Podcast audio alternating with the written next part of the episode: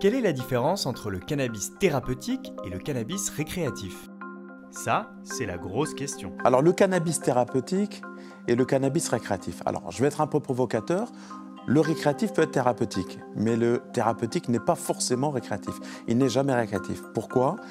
C'est une question de composé et de titrage, c'est-à-dire de dosage à l'intérieur du produit que l'on consomme.